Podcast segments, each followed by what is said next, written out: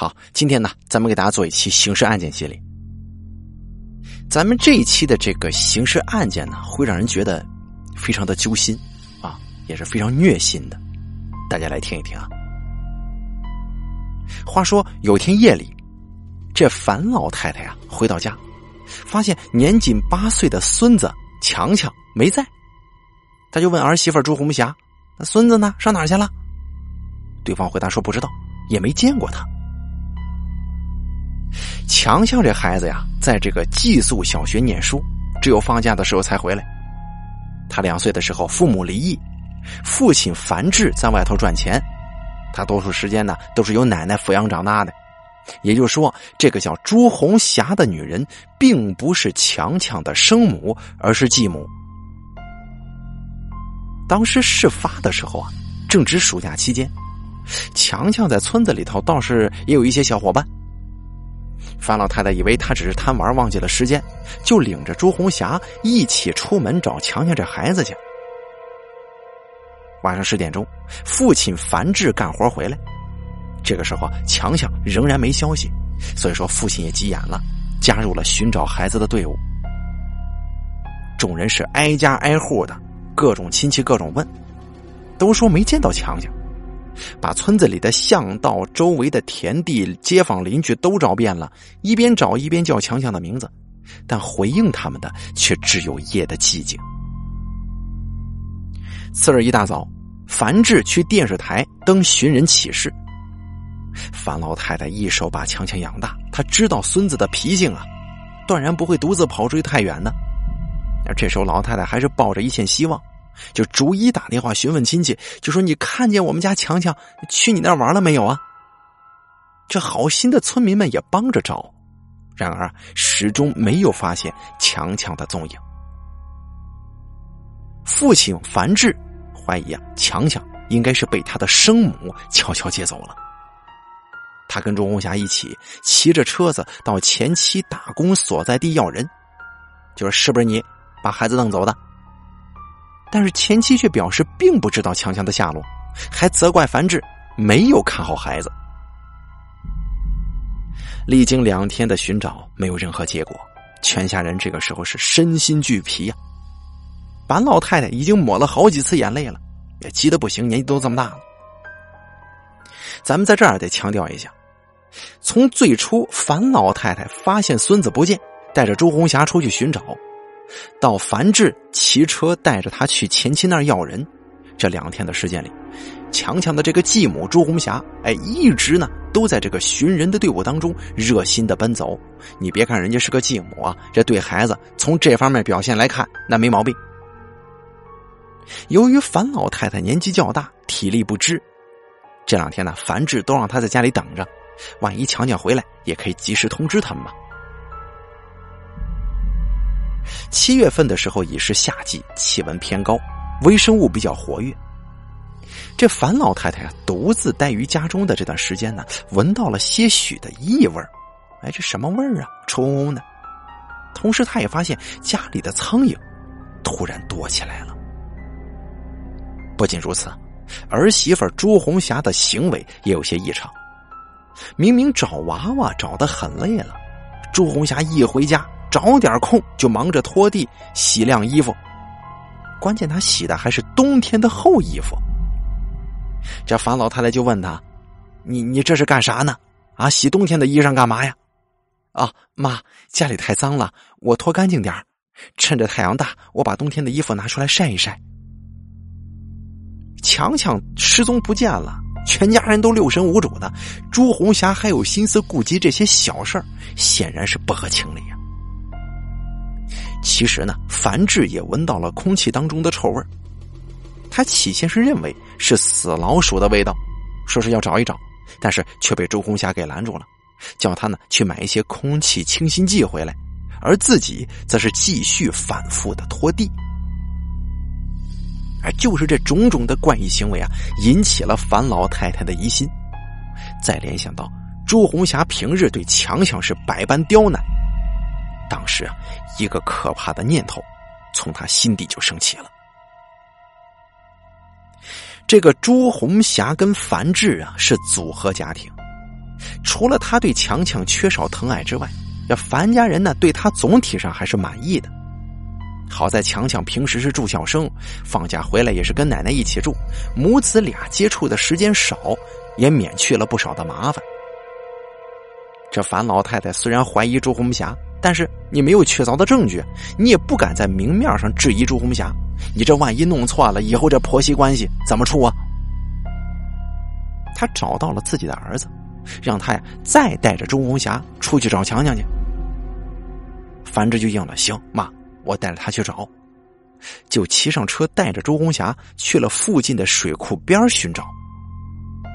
哎，这两口子一走啊，这樊老太太就不闲着了，她就开始了侦查。很快，他在儿子儿媳卧室外的地面上发现了一滴血迹。他提心吊胆的走进卧室，这臭味陡然就增大了。他颤抖着手，迅速翻看了室内的衣柜、床下，也看了，并没有任何异常啊。老太太疑惑的走了出来，她想起刚才见到的血迹。又回去反复查看之下，他就发现这血的方向啊是从卧室往外的。他这会儿心头就有了计较了，就开始在自家院子里找寻。过了不大一会儿，老太太找到了平房的顶上，在一个废弃的大铁锅后头，她找到了一个用繁制的衣服包裹着的这么一东西。打开一看，哎呦，这正是死去的孙子强强啊！这令人心痛又震惊的是，强强的四肢不见了，身子也被拦腰切断，血肉模糊啊！樊老太太这么一看，当时差点没昏过去，强忍悲痛打电话叫儿子回来，又拨打了报警电话。民警赶回来之后，立即封存尸体，对现场进行了勘查。过程当中，樊老太太大致介绍了情况，那就提出了怀疑对象，就说这事儿啊，应该是强强的继母，我那后儿媳妇朱红霞她干的。樊志夫妇回来的时候啊，朱红霞刚与民警对上眼神色就慌张了，说话也支支吾吾的。当民警让他去问话的时候，他心里的防线一下子就崩溃了。他毕竟不是一个什么呢？也连环凶杀的那种凶手，对吧？也没有什么反侦查意识，当时就认了。在审讯室里头，朱红霞承认了杀害强强并且分尸抛尸的犯罪事实。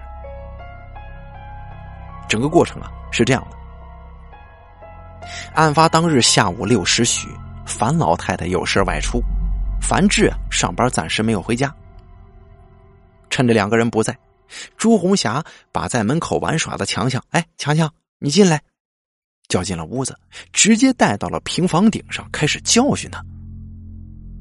你说啊，这强强好好的在外头玩，跟朱红霞并无冲突，他为何突然想起来教训强强呢？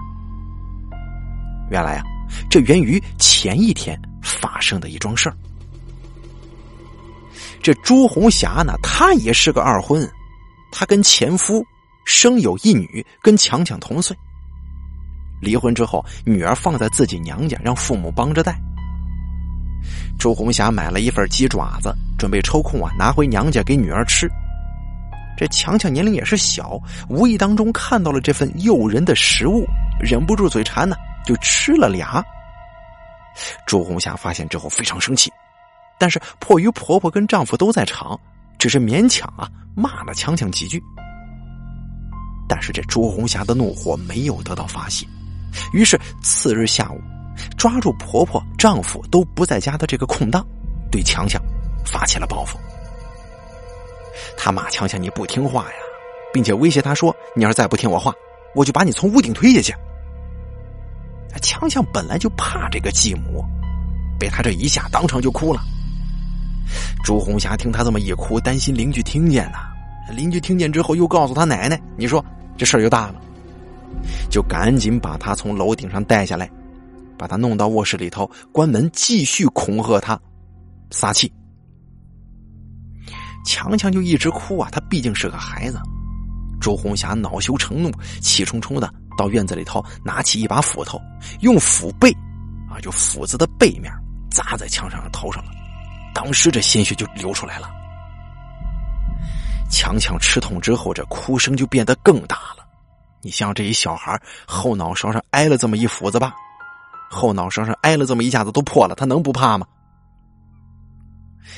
他的哭喊声再加上血液那种红色，就刺激了朱红霞下了狠手啊。他一开始是用斧子背面砸强强脑袋的，但这会儿他就把斧头前后掉了个个儿，用斧子口砍向了强强的头。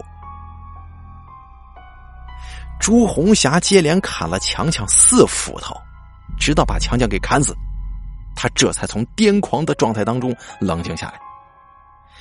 这会儿啊，后悔、害怕各种情绪就滋生出来了，他一时之间也不知道该怎么办，就扔下凶器，把强强的尸体塞进家中的洗衣机里，之后跑出了屋子，想将自己置身事外。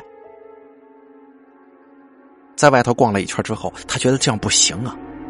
随即返回家中，用菜刀对强强进行分尸。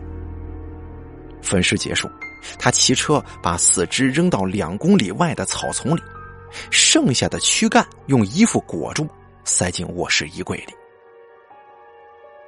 因为强强的身子要是塞进这衣柜里头的话，得占用衣柜的空间呢，他就拿出了一些衣服，洗了之后晒在院子里了。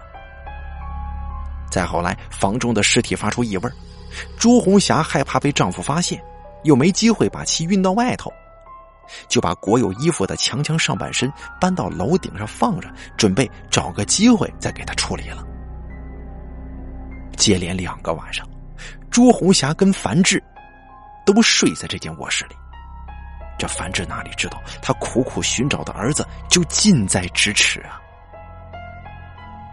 真的特别惨啊！不过呢，随着案件告破，在朱红霞的指认之下，民警找到了强强残缺的肢体。樊家人无不痛哭流涕，樊志更是为自己娶进一个蛇蝎妇人而感到后悔不已。这起案子在当时是极为轰动，人们在唾弃朱红霞的同时，也极为好奇：你说你也是一个母亲呢，你怎么就能对一个跟自己女儿同样大的孩童？下如此重手呢？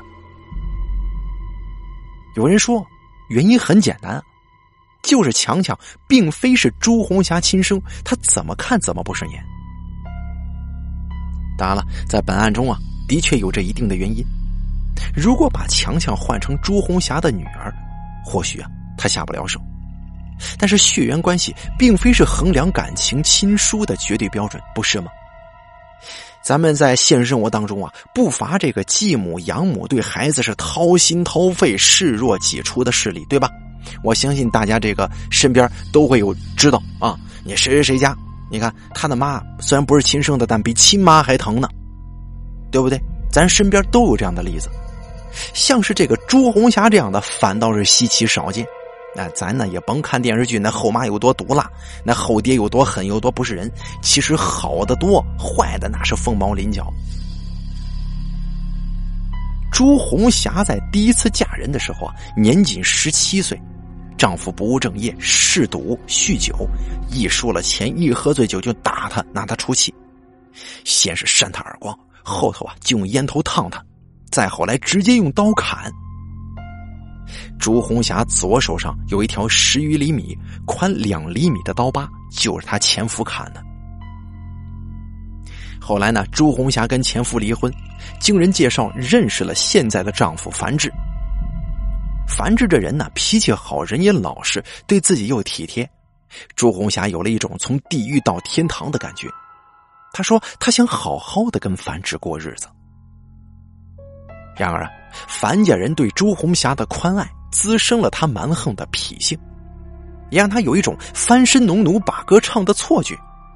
他尤其喜欢在弱小的强强身上找存在感，哎，稍微一不顺心就拿强强出气，这打了骂了，还说是在教育强强，还说是为他好。在法庭上，朱红霞为自己辩护。说之前那段不幸的婚姻对他的性格造成了很大影响，让他易怒易冲动，这才酿成大祸。其实啊，一个人的性格、脾性、认知，真的可以影响一个人的个人行为，也能决定他的命运。朱红霞离开前夫，她本可以过上幸福快乐的生活，却因为之前受到家庭暴力，造成严重心理扭曲，在关键时刻无法自控，这才触发了这场悲剧。当然了，咱们还是那句话，任何理由都不应该成为杀害无辜孩子的借口啊！朱红霞作案手段极其残忍，行为令人发指，不仅是毁了樊家跟他自己。造成的社会影响也是极为恶劣的。在刑事诉讼当中，受害人可以附带民事赔偿要求，但是樊家人呢放弃了民事权利。在法庭上，当法官问及原告要求的时候，樊志说：“判他死刑，立即执行。”村民啊也是联名向法院提交请愿书，请求判处朱红霞死刑。可笑的是，朱红霞在最后陈述的时候，还对樊志一口一个“老公”的叫着，求樊志原谅他，救救他。不过最终啊，法院判处朱红霞死刑，并于二零一四年八月执行。而此时，距离他杀死强强，已经过去两年了。好了，这个非常虐心的刑事案件呢。咱们就说完了，真的是这样的啊！咱们在故事中间的时候啊，我也说过，这真的是你说这继母特别不是人的，很少见。大家呢也不用想着怎么着，就说哎呦，这这身边这种啊这种继母都都暗藏祸心吗？这是啊，其实不是这样的啊，有好多好多的继母那是视如己出，都是好人，继父也是，但是碰到这种的，真是死有余辜啊！你甭，大概个人认为啊。你不用拿你曾经经受过什么当借口，说我我我曾经被虐待过，我我我留下了阴影，我有关键时刻我克制不住自己，关键时刻我我这克制不住自己，别扯这个，法律不跟你讲这个，对吧？一个人性格使然，就好像有很多人一样，以前我没经历过这种生活，我一旦有了，哎呦耀武扬威的啊，变得就不再是他了。这种情况在现实生活当中也是比比皆是。所以说呢，希望大家将来在人生当中啊，以后碰到那种特别让自己感到愤怒的时候，一定得克制、克制再克制，三思而后行，深呼吸十秒钟，啊，所以说啊，这个一时冲动容易酿成大祸，大错一辈子就完了。真的后头回来想想，真的是不值啊。行了，这个比较虐心的案子，咱们就说到这里了，下期节目再见。